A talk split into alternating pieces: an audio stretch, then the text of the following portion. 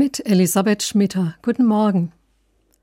Ein Studienfreund von mir hat lange in Zentralafrika gearbeitet. Er hat immer wieder erzählt, dass die Menschen dort eine ganze Menge schöner Sprichwörter haben. Viele der Redensarten drehen sich um die Natur und um Tiere, mit denen man zusammenlebt.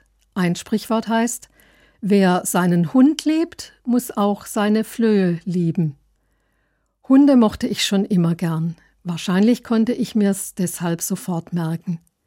Es ist ja auch ein markantes Bild. Bei uns würde man vielleicht nüchterner sagen, alles hat zwei Seiten, alles hat Vor- und Nachteile. Das Bild vom Hund und den Flöhen sagt aber noch mehr.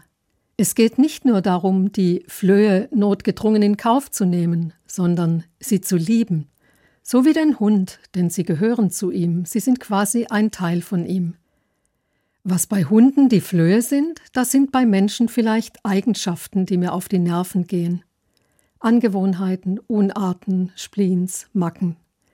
Die Socken auf dem Boden oder die offene Zahnpastatube steht da für viele Kleinigkeiten.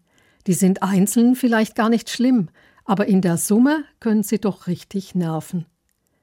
Im Schwäbischen sagt man zu persönlichen Macken übrigens liebevoll Mugge, Mücken und da sind wir fast schon wieder bei den Flöhen. Wenn mir jemand ganz nahe steht, kann ich natürlich leichter über seine oder ihre Macken hinwegsehen. Aber es gibt ja auch Eigenschaften, die nicht so charmant übergangen werden können. Eifersucht, Geiz, Unehrlichkeit, alles, was das Zusammenleben belastet. Auch das kann zu einer Person gehören. Und da komme ich mit dem Lieben dann schon an meine Grenze. Natürlich muss ich nicht ertragen, was mich fertig macht oder mir auf Dauer schadet. Aber die Grenzen sind ja fließend. Und solange ich die liebenswerten Eigenschaften sehen und schätzen kann, kann ich auch mit den Macken leben.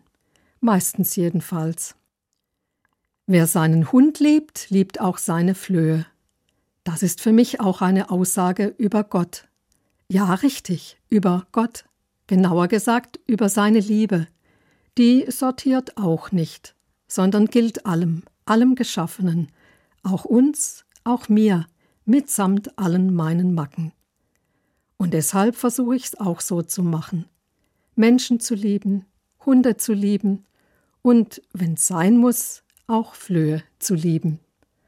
Elisabeth Schmitter aus Rottenburg von der Katholischen Kirche.